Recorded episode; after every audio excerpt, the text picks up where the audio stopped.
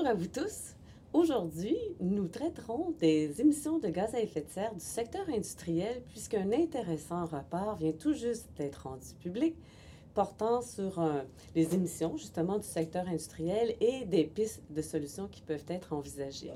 Ce rapport a été préparé conjointement par HEC Montréal, par le Centre de transfert technologique en écologie industrielle, par l'Institut de l'environnement, du développement durable et de l'économie circulaire et aussi avec Hydro-Québec. Donc, pour nous en parler aujourd'hui, nous avons le plaisir et l'honneur de recevoir le professeur Pierre-Olivier Pinault, que vous connaissez sûrement pour l'avoir vu à plusieurs reprises euh, faire des analyses politiques devant les médias. Donc, le professeur Pinault, il est professeur titulaire au département des sciences de la gestion de HEC Montréal et titulaire de la chaire de gestion du secteur de l'énergie. Il est un spécialiste des politiques énergétiques et intervient régulièrement dans les médias pour analyser l'actualité énergétique. Professeur Pinault, bonjour. Bonjour. Et bienvenue. Nous Merci. sommes honorés que vous ayez accepté euh, de nous accorder cette entrevue. C'est toujours un grand plaisir de parler des sujets euh, que je considère importants et qui sont euh, d'actualité. Et félicitations pour ce rapport très étoffé, très intéressant, qui dresse un, portrait, je dirais, très complet des émissions du secteur industriel. Et puis ma première question, c'est est-ce que c'est une, une demande d'une tierce partie que ce rapport, la raison pour laquelle ce rapport a été préparé, est-ce que c'est en raison d'une demande d'une tierce partie ou c'est une initiative de votre initiative finalement et dans quel objectif? Mais c'est euh, donc non, c'est pas une tierce partie qui nous a demandé ce rapport-là. C'est vraiment euh, avec l'équipe qui participe au, au rapport. On s'est on s'est dit le Québec a des euh, grandes ambitions de réduction d'émissions de gaz à effet de serre, mais n'a pas vraiment de, de plan de match. On sait que le, le plan d'action sur les changements climatiques est plus une, une grande liste d'épiceries avec un, un grand nombre d'objectifs euh, et d'initiatives qui sont un peu éparpillées dans différents sens. Euh, il date déjà de même de 2012-2013. On travaille sur la nouvelle mouture probablement au gouvernement en ce moment. Probablement, mais on s'est dit, étant donné que le gouvernement n'avait pas vraiment jusqu'à maintenant euh, rendu public de rapports qui donnaient vraiment des grandes directions, on s'est dit, il faut qu'on euh, prenne l'initiative de, de, de- de chercher quelles sont les directions à offrir dans différents secteurs. Et au départ, c'est un projet où on voulait couvrir euh, l'entièreté des émissions, mais euh, on a réussi à obtenir un financement donc du euh, Fonds de recherche du Québec su- sur dans leur programme de réduction d'émissions de gaz à effet de serre sur le secteur industriel. Donc on débute en quelque sorte avec le secteur industriel qui est un gros morceau des émissions au Québec, avec donc des chercheurs de HEC Montréal, de Polytechnique et, comme vous l'avez dit, du CTTEI. Nous avons obtenu une subvention pour travailler sur les émissions de euh, gaz à effet de serre dans le secteur industriel dans une perspective d'économie circulaire au niveau des, des pistes de solutions. Comment est-ce qu'on peut réfléchir à, euh, à introduire davantage de circularité et qu'est-ce que ça voudrait dire dans le secteur industriel pour réduire les émissions? C'est ça l'objectif du projet. Mhm. Ce premier rapport, il dresse un portrait euh, factuel des émissions actuelles au Québec dans le secteur industriel et aussi avec un portrait des, euh, des technologies qui pourraient être mobilisées pour réduire ces émissions-là, sans encore parler d'économie circulaire et de circularité. On s'est dit, on va d'abord faire un premier portrait sur qu'est-ce qui est disponible, qu'est-ce- quelle est la situation, l'état de la situation en industrie et quelles sont les technologies qu'on connaît déjà.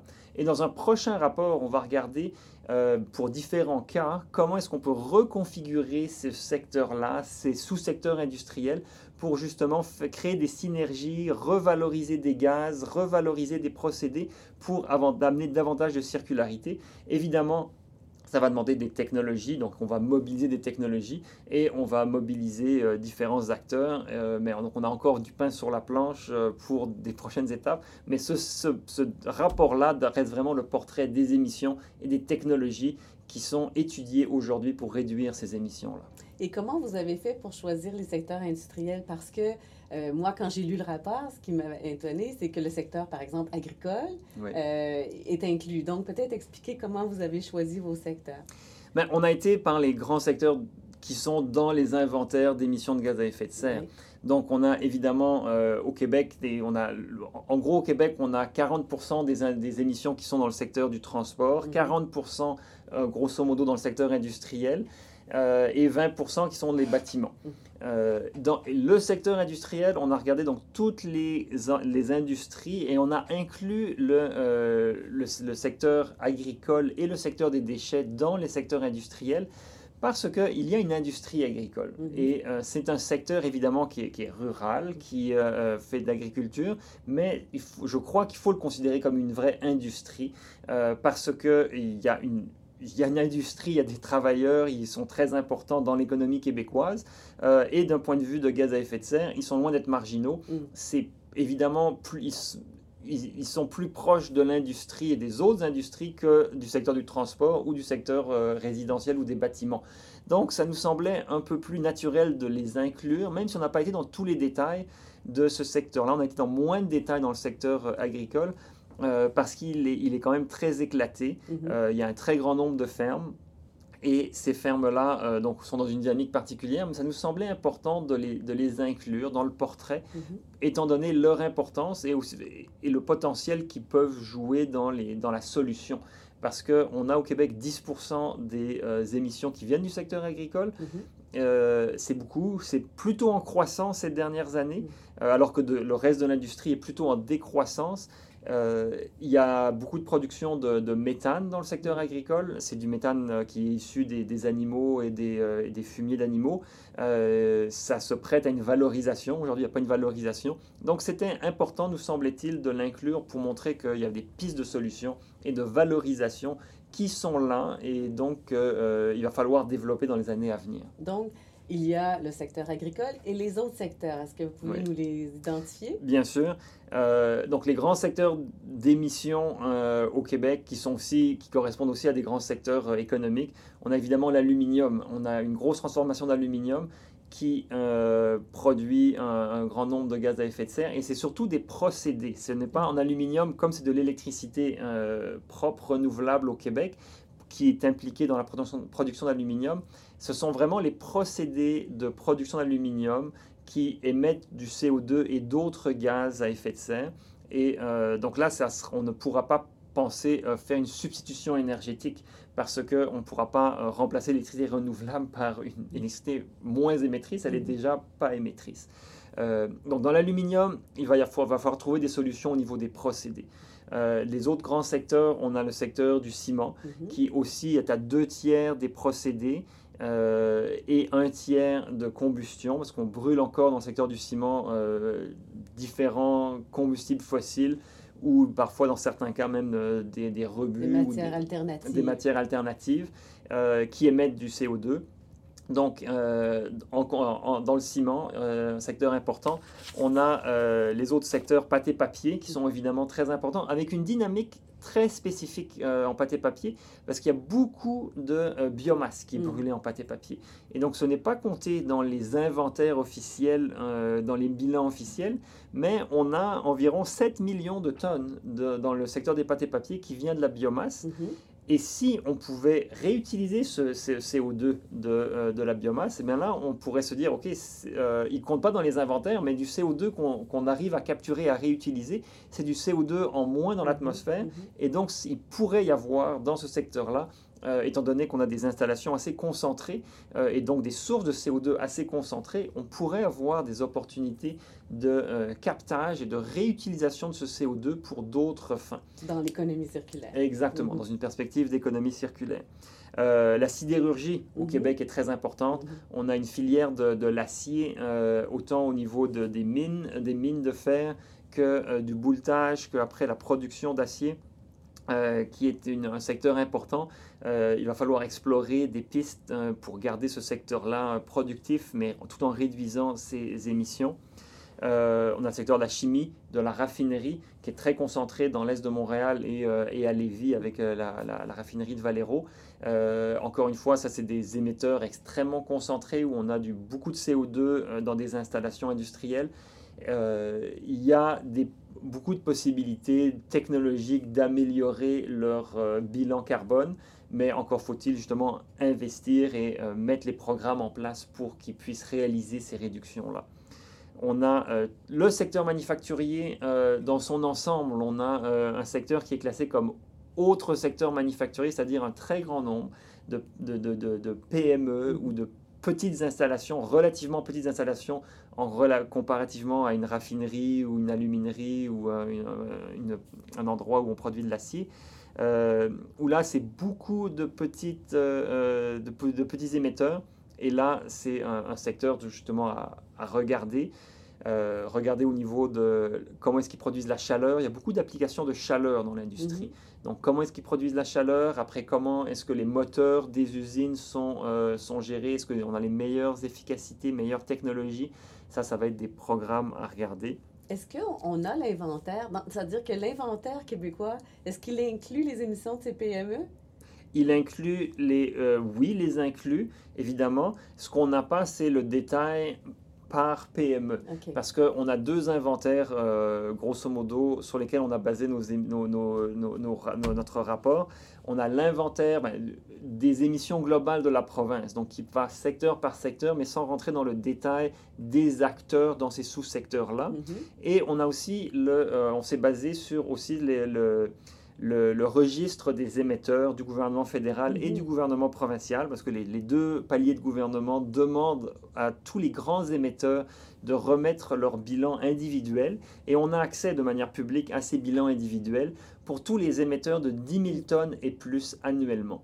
Et euh, donc ça c'est très intéressant parce qu'on peut de façon nominale euh, aller dire tel émetteur euh, a 500 000 tonnes par année de gaz à effet de serre.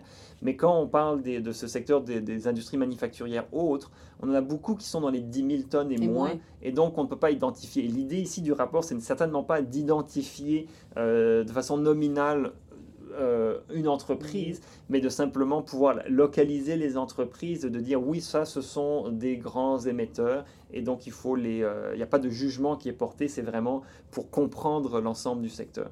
Dans l'industrie manufacturière, on a un très grand nombre de PME mm-hmm. qui, qui, sont, euh, qui sont non identifiées.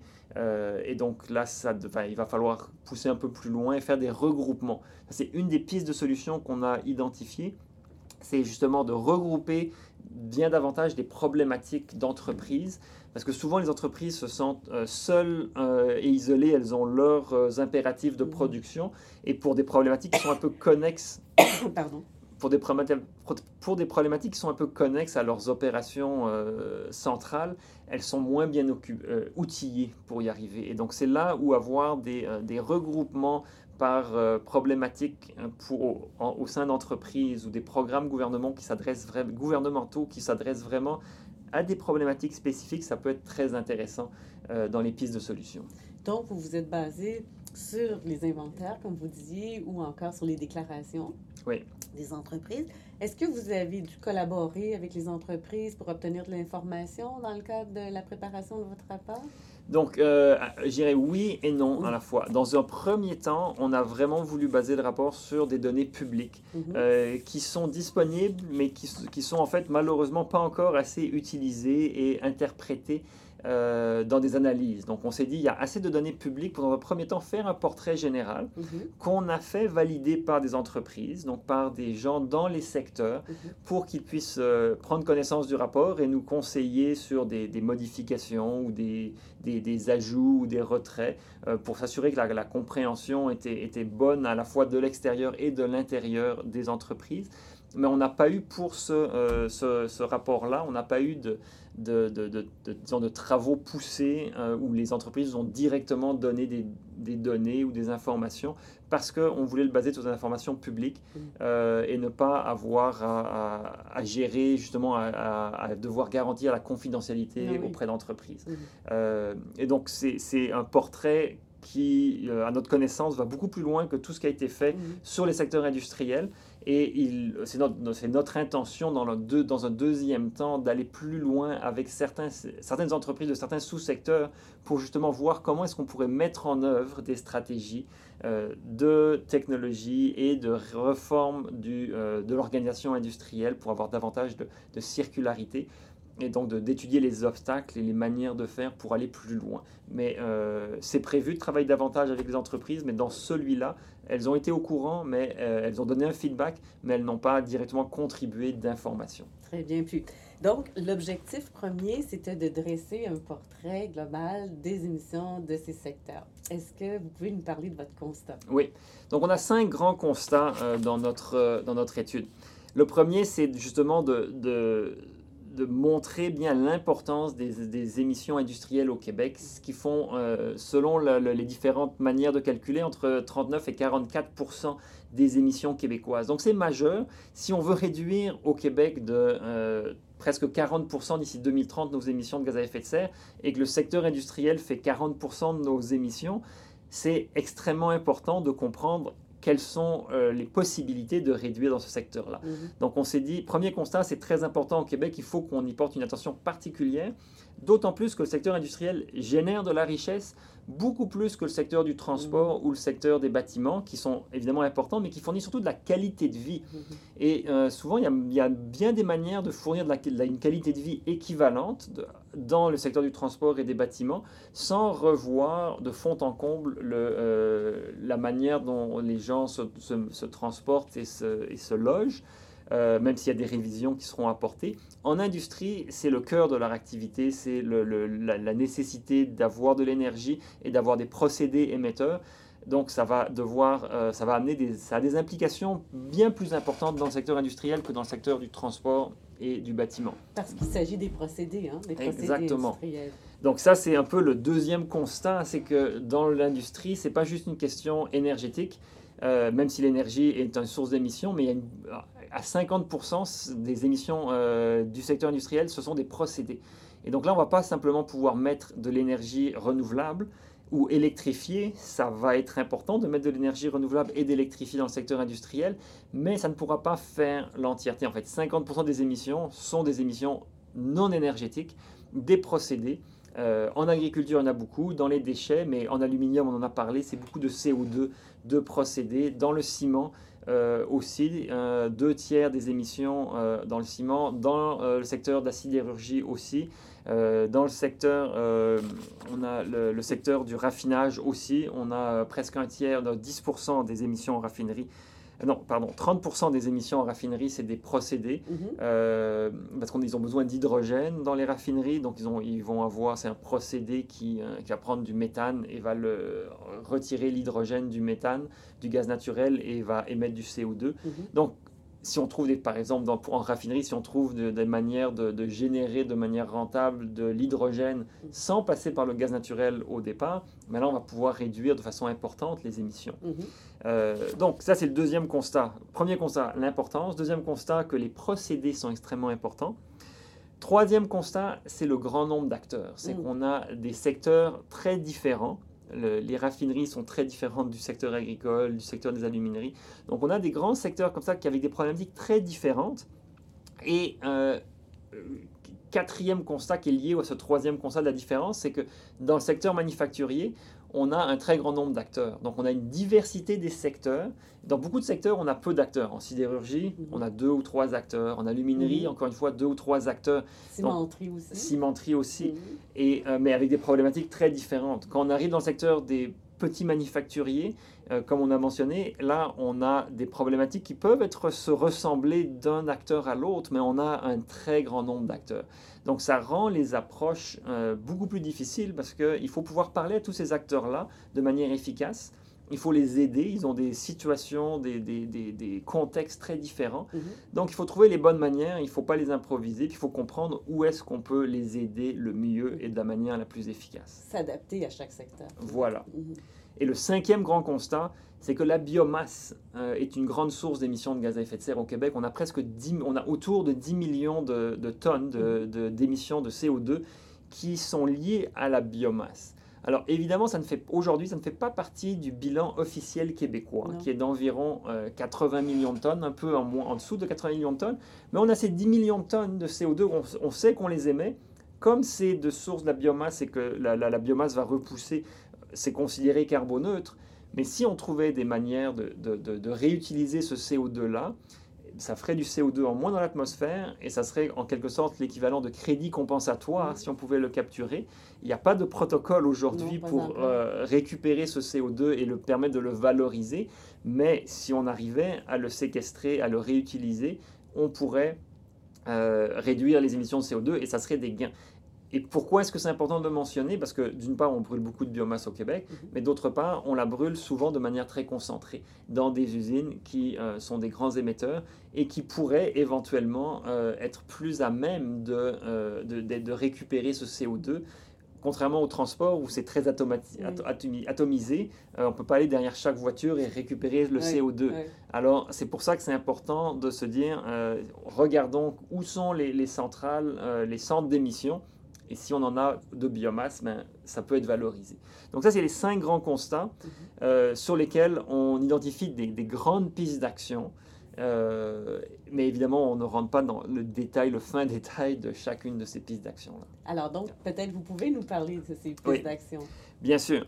Euh, première piste d'action, qui est liée à la combustion, c'est que beaucoup d'industries ont besoin de chaleur. Mhm. Et donc là, dans la production de chaleur, il y a des développements technologiques prometteurs, qui posent encore des défis, mais qui sont prometteurs euh, pour différents niveaux de chaleur. C'est que toutes les industries n'ont pas besoin de, du même niveau de chaleur. il y a des industries qui, ont des besoins de chaleur très intenses, au-delà de 1000 degrés Celsius. Mhm. Il y a des industries qui sont plus dans les 250 degrés Celsius de chaleur jusqu'à 500 degrés Celsius.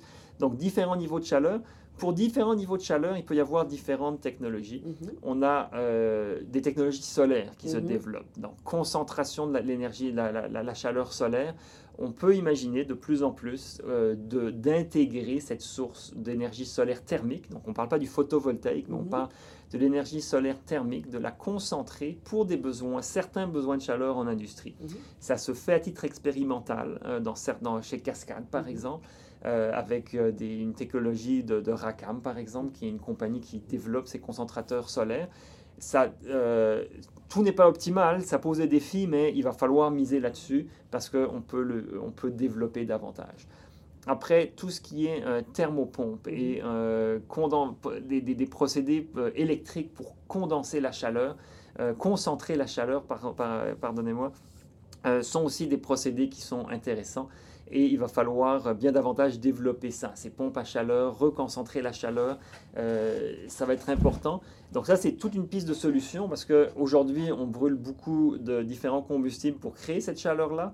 On pourrait trouver des manières alternatives plus efficaces, euh, de, soit plus efficaces, soit des manières alternatives comme avec le soleil, la chaleur solaire, d'obtenir une chaleur et d'éviter de la combustion. Avec des thermopompes. Avec des thermopompes ou des capteurs solaires euh, pour euh, concentrer cette chaleur solaire. Donc là, ça c'est première euh, piste de solution. de développer la chaleur. Deuxième piste de solution, c'est vraiment de se concentrer sur les, les, secteurs de, qui produisent des matériaux de structure. Mhm. Matériaux de structure, on pense au ciment, on pense à l'aluminium, on pense à l'acier. Donc évidemment, en amont, ou en aval, dans la consommation, il va falloir euh, optimiser et recycler davantage notre usage de l'acier, de l'aluminium et du ciment, s'assurer qu'on fait les usages les plus euh, minimaux et, sereins possibles. Mais dans ces industries-là, il y a des pistes technologiques à développer. Euh, en aluminium, par exemple, on parle beaucoup du projet Elysis, qui est un projet qui permettrait, très prometteur, qui permettrait justement d'éviter d'avoir des anodes de carbone euh, qui émettent du CO2 dans le processus d'électrolyse. Donc, donc euh, il y a des procédés là-dessus. En acier, on a des possibilités d'avoir justement des sources de carbone, de réutiliser du carbone et de, de, faire de l'hydrogène en même temps pour avoir de la chaleur et de peut-être récupérer le CO2. Donc il y a différentes boucles qui peuvent être euh, euh, observées. Il y a différents procédés et éventuellement d'électrification de certains procédés qui pourraient être davantage poussés. Donc euh, c'est tout un chantier en acier à, explorer. Il y a déjà des initiatives, en cours, mais c'est important de, mentionner qu'il faut continuer dans cette voie-là, tout comme pour l'aluminium. Mm-hmm. Dans le ciment, encore une fois, il y a une panoplie de, possibilités à développer, à soutenir. Mhm. Euh, on aura besoin de ciment euh, pour la structure euh, de nos ponts, de nos bâtiments. donc, il va falloir produire du ciment, trouver des sources de chaleur alternatives. On parle déjà de biomasse mhm. ou même de gaz naturel qui serait dans, dans, beaucoup de cas une amélioration par rapport au combustible qu'on utilise aujourd'hui, mais aussi dans la composition du ciment. Qu'est-ce qu'on met dans la composition du ciment qui pourrait permettre de séquestrer jusqu'à un certain point du carbone dans le ciment? Donc il y a euh, des pistes à explorer. Euh, c'est pas simplement la, comprendre quelles sont les technologies ou les pistes technologiques, mais c'est aussi comprendre les, euh, les, mécanismes commerciaux et d'intégration avec d'autres acteurs qui vont permettre de réaliser cela. Mhm. Donc dans la deuxième phase du projet, on va vraiment s'asseoir dans des sous-secteurs pour pas seulement valider les technologies. En fait, c'est pas tant une, une, validation des technologies que nous allons faire que euh, vraiment une analyse des obstacles mm. qui empêchent ou qui freinent les acteurs de s'asseoir ensemble. Est-ce que c'est parce qu'il euh, faut les aider pour s'asseoir ensemble? Est-ce qu'il faut qu'ils aient un soutien plus ponctuel du gouvernement? Est-ce que c'est des questions donc, réglementaires? Mm-hmm. Dans certains cas, il y a des règlements qui ne permettent pas de valoriser le CO2. On parlait de la biomasse tout à mm. l'heure. Mm. Si une industrie euh, euh, capture son CO2 et le réutilise, mais il n'aura pas de crédit carbone, donc il ne sera pas véritablement euh, valorisé pour cet, effort-là, alors qu'il a réduit les émissions de CO2. Donc il y, a encore des, il y a encore des obstacles qui peuvent être réglementaires ou économiques qu'il faut identifier pour permettre la pénétration de ces technologies. Euh, troisième piste de solution, on a, on a, on a je l'ai évoqué tout à l'heure, c'est essayer de faire des regroupements de préoccupations, surtout quand on parle d'acteurs de, dans les industries manufacturières qui sont très atomisées, mhm. de se dire ils partagent certaines problématiques et de, leur, de, faire des programmes qui sont spécifiques à ces problématiques-là et de permettre peut-être de dégager des, euh, des, chargés de projet qui ne sont pas attachés à une entreprise, mais qui sont attachés à un ensemble d'entreprises pour leur dire, vous partagez cette problématique-là, vous allez mutualiser un effort d'analyse. Au lieu de mhm. faire comme cinq analyses différentes par cinq consultants différents, vous allez mandater un consultant pour faire une analyse globale dans différentes industries de façon neutre et de mettre en œuvre de façon euh, harmonisée euh, le, programme qui va permettre de changer les, euh, certaines pratiques dans différentes industries. Donc mutualiser ça, le gouvernement pourrait aider à ce niveau-là. Donc c'est une piste qu'on va regarder. Comment est-ce qu'on peut regrouper les forces pour que ce ne soit pas un poids pour une entreprise spécifique de, euh, de faire tout l'effort de A à Z, de passer de l'analyse du problème à, sa, la mise en, en, œuvre de sa solution, mais qui puisse euh, faire appel à des ressources externes qui sont des experts et qui l'ont déjà fait et euh, qui puissent les aider pour l'accompagner dans cette transition-là. Est-ce que le, la question de la confidentialité est un frein selon vous? Oui, ça mhm. va l'être et donc justement de, de mettre euh, c'est là où peut-être des, des, ben, des, entreprises neutres mhm. qui, qui, ont la confiance des entreprises pour dire, OK, c'est associé par exemple à Transition énergétique Québec, mhm. on a un chargé de projet qui, lui, et les entreprises ont confiance que il la confidentialité va être maintenue. Et même s'il y a quatre entreprises ou cinq ou dix qui sont partenaires du même projet, euh, et qui vont fournir des informations confidentielles mhm. à ce partenaire-là, euh, même si les cinq entreprises fournissent des informations au même partenaire, les informations ne vont pas être recirculées mmh. entre les partenaires. Donc ça, ça la, la, confidentialité, c'est un enjeu très important qu'il va falloir résoudre parce que les solutions peuvent être là, mais souvent la crainte de partager des informations sensibles empêche d'avancer aussi rapidement qu'on le voudrait.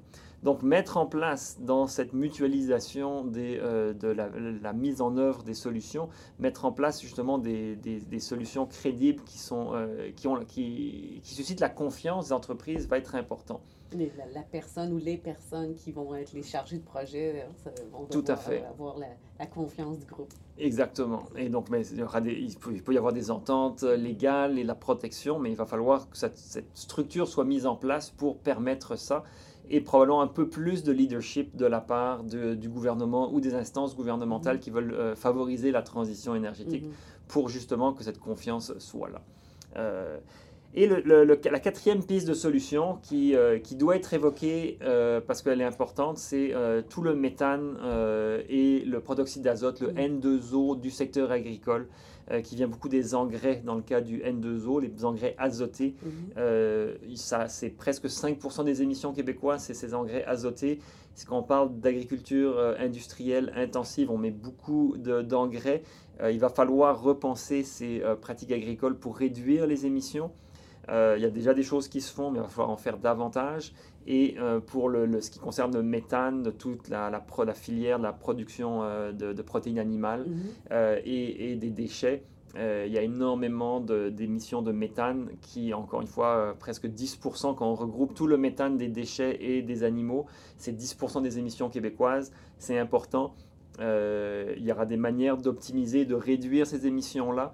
Et donc, il faut trouver les, les bonnes approches pour déployer. Donc, il y a, ici, ce n'est pas tant une piste de solution euh, qu'une solution à trouver et à mettre en œuvre parce que c'est un secteur important. Euh, il faut se nourrir, euh, mhm. mais il faut se nourrir de manière évidemment euh, la plus carboneutre possible et donc de faire attention à nos émissions de gaz à effet de serre dans le secteur agricole et des déchets. Et puis, est-ce que vous avez sondé l'intérêt des différents secteurs d'activité des entreprises à intégrer de telles pistes de solutions à des coûts raisonnablement acceptables, ou bien ça sera dans votre second volet de, de votre étude? Euh, donc c'est sûr que c'est un commentaire qu'on a reçu sur le rapport. On présente les technologies et donc euh, une première lecture du rapport pourrait laisser croire que ah, c'est facile, il y a plein de solutions. Euh, oui, il y a beaucoup de solutions, c'est la bonne nouvelle, mais c'est sûr que leur mise en œuvre et les coûts euh, sont plus difficiles. On n'a pas pu faire une analyse euh, détaillée des coûts qui sont associés à chacune de ces solutions technologiques, mm. parce que dans, il y a beaucoup de ces solutions qui sont liées à du développement technologique, donc les coûts sont, sont souvent euh, peu accessibles ou même peu représentatifs, parce que au départ d'une technologie, on peut avoir des coûts élevés, mais ces coûts, une fois qu'on commence la mise en œuvre, les coûts diminuent. Mm-hmm. donc c'est très difficile de, de chiffrer ça. donc on ne chiffre pas. Euh, les coûts. Euh, par contre, on peut dire que euh, ça demande un effort. J'aurais tendance à dire que les coûts vont être importants. Il ne faut pas croire que la transition énergétique va se faire gratuitement. Mm. Il y a aussi des gains qui vont être réalisés parce qu'on va être plus efficace.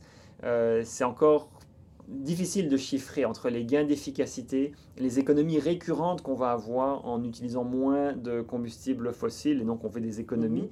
Mm-hmm. donc quels vont être ces gains-là? Et, euh, et à, mettre en, équilibre avec les coûts d'investissement à réaliser. C'est difficile de dire comment ça se passe.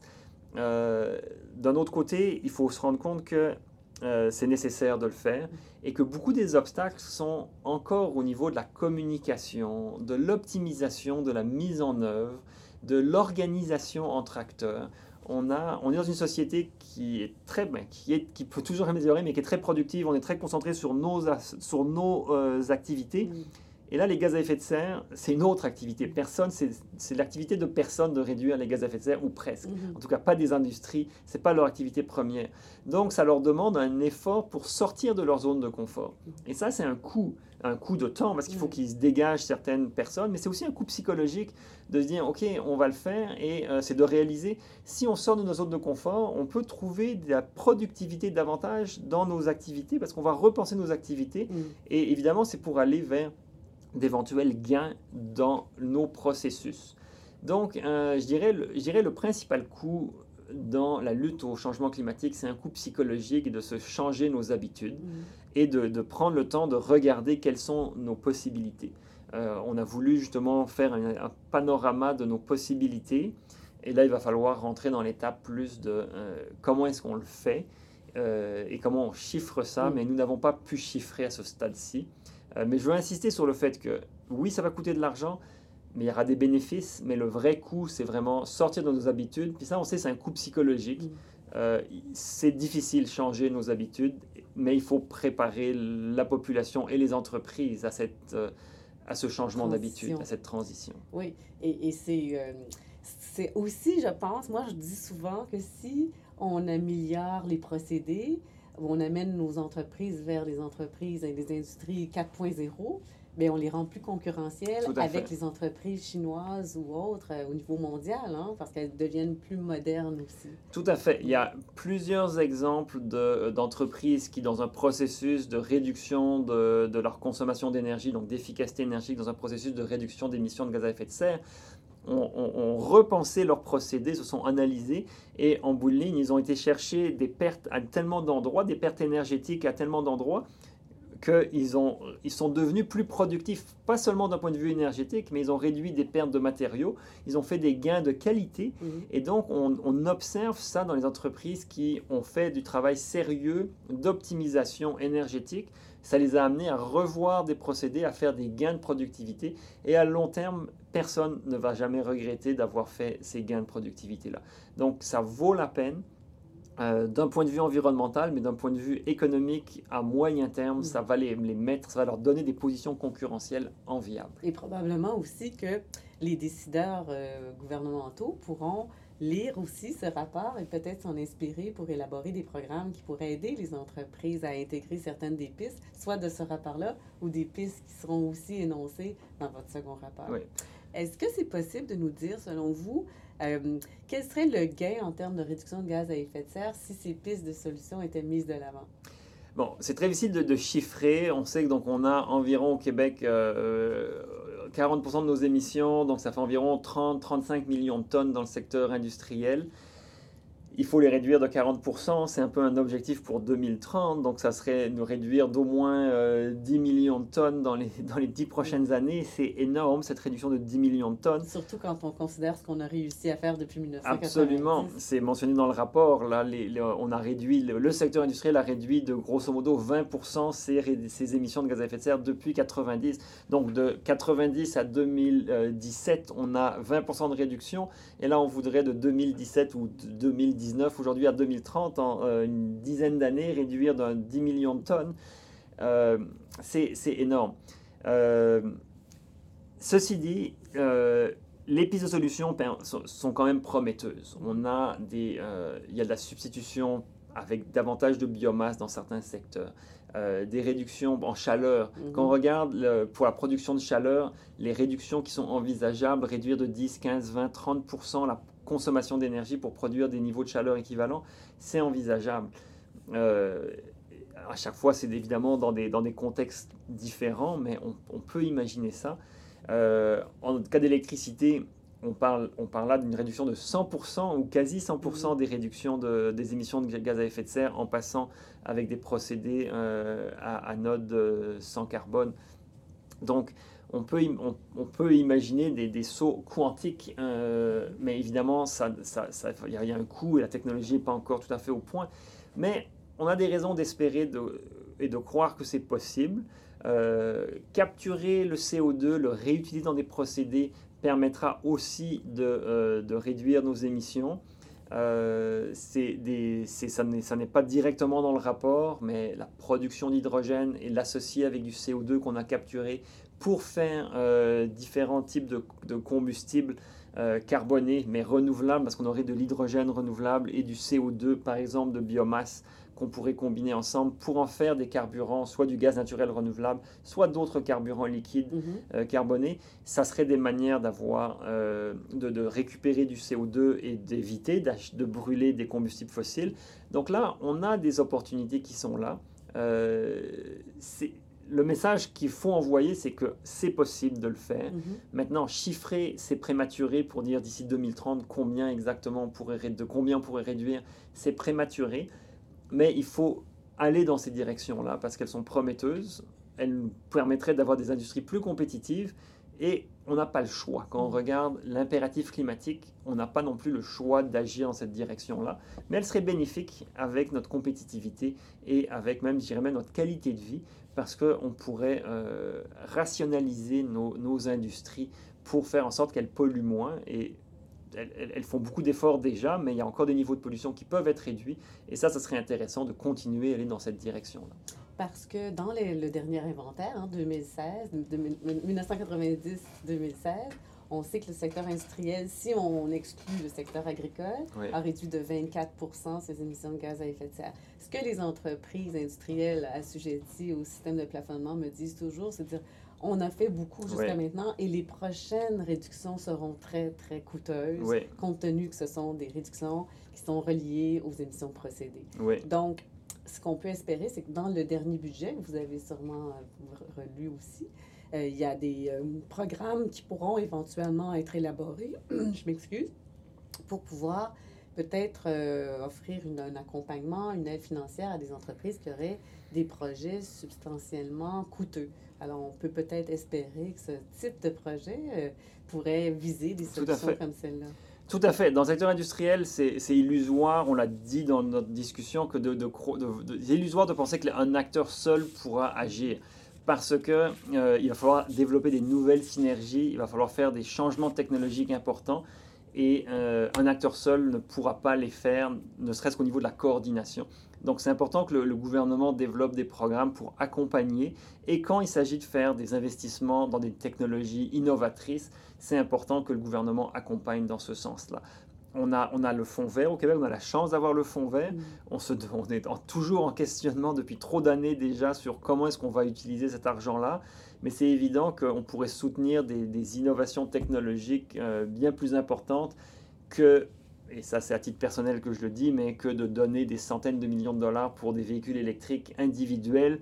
Euh, quand on regarde les priorités, ce n'est peut-être pas la priorité ou par tonne de carbone évité, ce n'est peut-être pas là où il faut aller en premier parce que dans le secteur industriel, on a des, changements technologiques qui ne se feront pas naturellement, euh, alors que dans le système du transport, ça va se faire naturellement. Les véhicules électriques vont naturellement s'imposer dans les années à venir. Mm. Mais dans le secteur industriel, on ne va pas voir naturellement une technologie qui va dominer, étant donné le, contexte concurrentiel mondial et la difficulté à faire ces sauts-là. Mm. Et qu'elle présente un potentiel de réduction énorme. Absolument. Mm. On a des potentiels de réduction et on a un soutien aux industries dans les régions euh, des industries qui sont importantes euh, et donc il faut vraiment pouvoir les aider d'une manière optimale et, euh, et, mettre les ressources financières quand c'est nécessaire pour faire cette transition-là.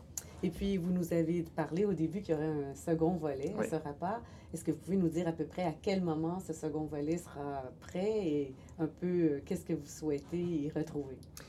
Donc, euh, euh, ce volet-là, il est prévu pour 2020, la, deuxième moitié de 2020. Et l'idée, c'est vraiment de se pencher sur des, sous-secteurs industriels euh, spécifiques et là, de faire l'analyse bien plus détaillée dans une perspective d'économie circulaire. Par économie circulaire, on entend des systèmes de production, de transformation et de consommation qui optimisent l'utilisation des ressources. Mmh et donc, on veut optimiser l'utilisation de ces ressources à toutes les étapes du cycle de vie.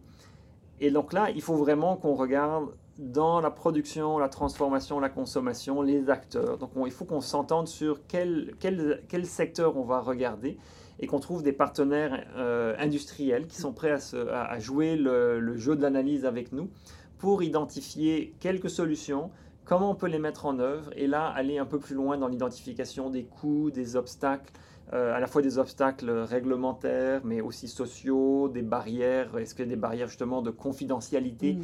euh, Parce que quand on parle d'économie circulaire, on parle beaucoup d'échanges, de, de, processus, de procédés, d'intrants et d'extrants.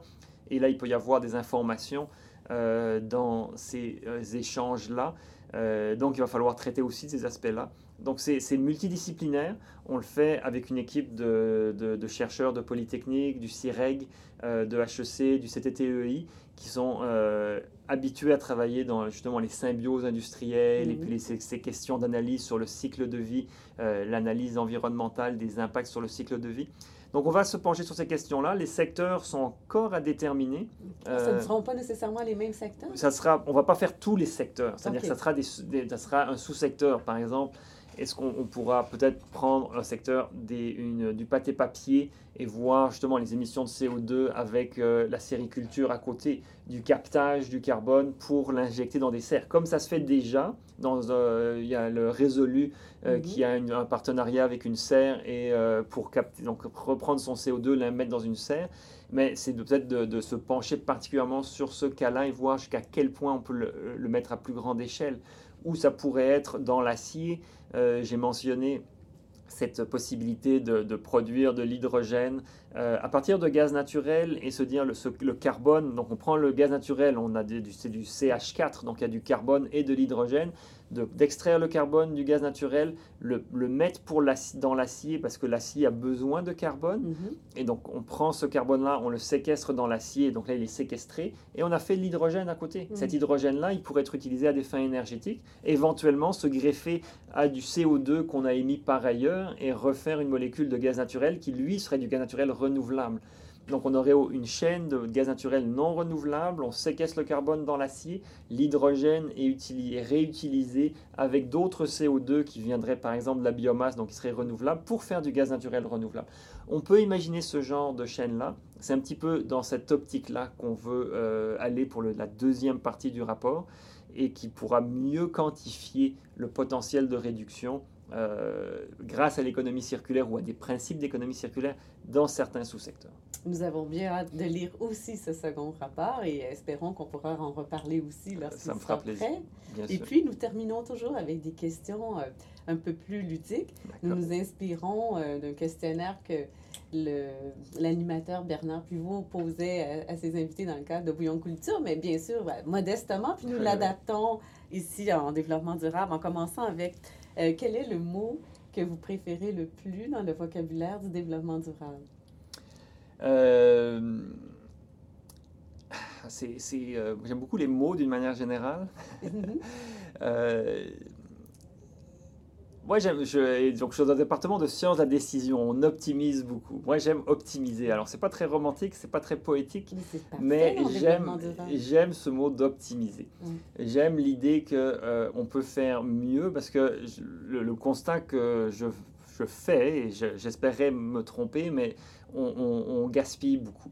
Euh, on n'optimise pas nos processus. Euh, chaque jour, quand je me déplace de chez moi à l'école, au travail, pour à l'école, pour amener mes filles, je vois des, grands véhicules qui sont de plus en plus grands avec une ou deux personnes dedans. Mm. Clairement, ces gens-là ont dépensé des dizaines de milliers de dollars pour euh, un gros véhicule qui est sous-utilisé parce qu'il est surcalibré par rapport aux besoins de mobilité.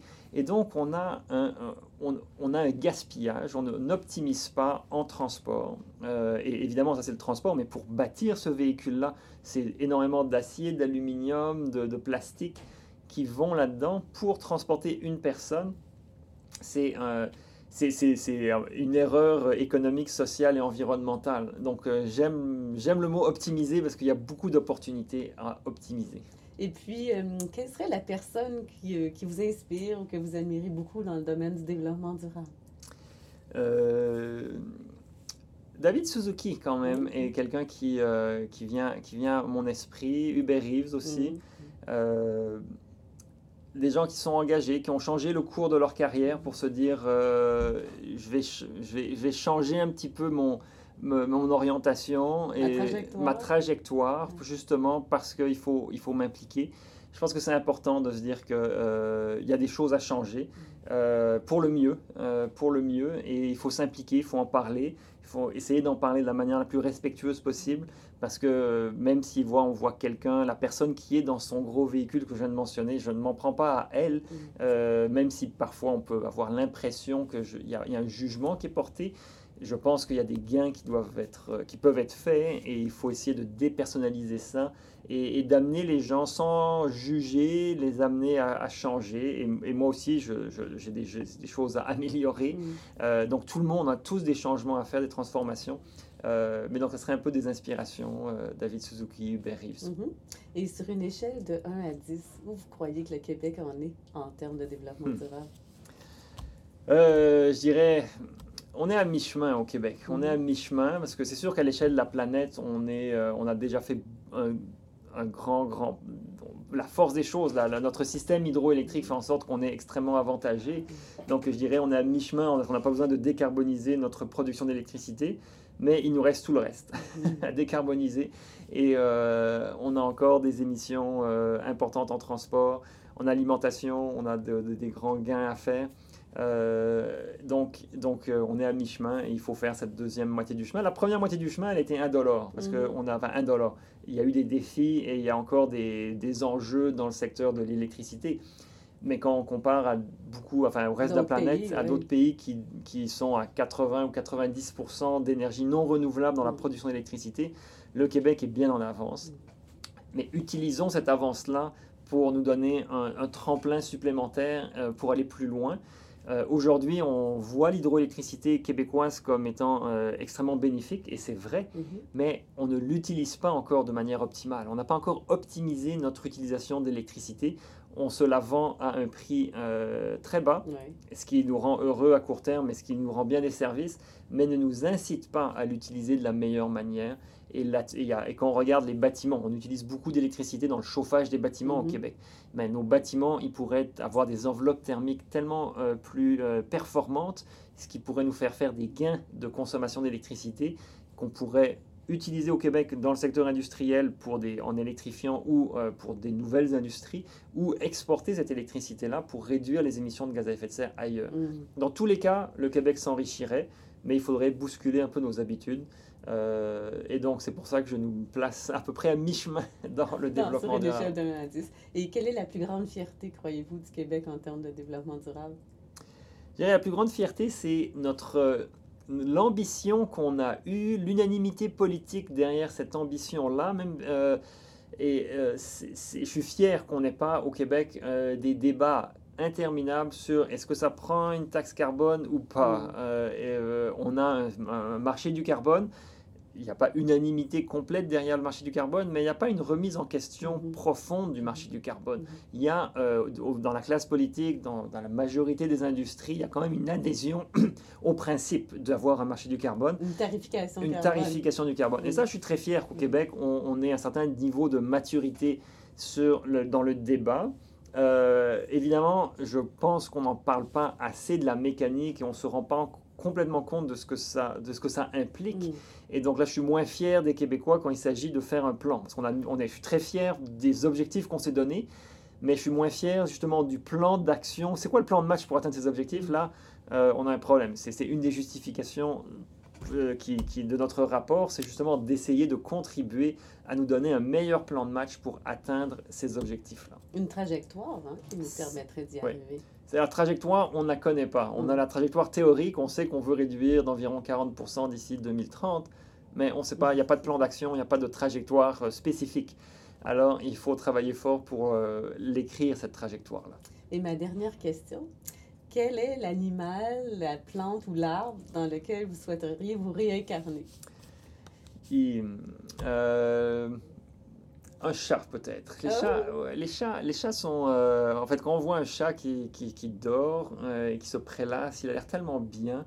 que je me dis ça serait ah, ça serait bien d'être ce chat là mais donc il y a un côté l'aspect bonheur que le chat semble euh, enfin évoque du moins chez moi quand il est calme mais c'est aussi après l'agilité des chats Mhm. c'est de pouvoir se faufiler à différents endroits Euh, ils peuvent s'allonger ils sont très agiles ils peuvent sauter donc j'aime euh, cette, cette agilité des chats et euh, que le fait que par ailleurs ils semblent quand ils se prélassent là, sur les sofas ou euh, il semble avoir un grand bonheur. Donc c'est peut-être, euh, j'aspire peut-être à ces deux choses-là. Ah, c'est beau. Merci beaucoup pour cet entretien très instructif. Merci pour votre engagement aussi, parce que vous êtes très engagé et aussi très réaliste dans votre façon de voir les choses. Merci beaucoup, professeur Pinot. Ça m'a fait grand plaisir. Merci.